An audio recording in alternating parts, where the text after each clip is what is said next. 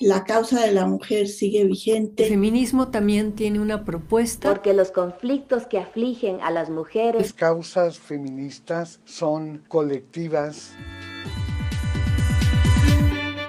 Voces del feminismo.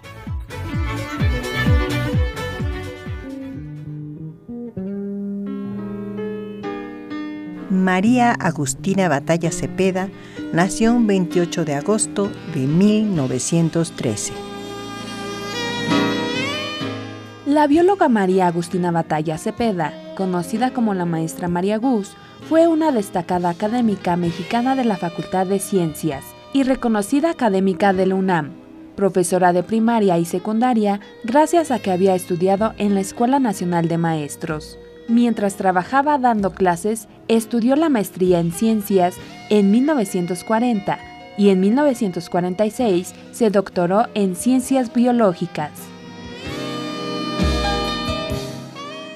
Entre 1930 y 1945 fue investigadora del Departamento de Botánica del Instituto de Biología de la Universidad y fundó el herbario de la Facultad de Ciencias de la misma universidad.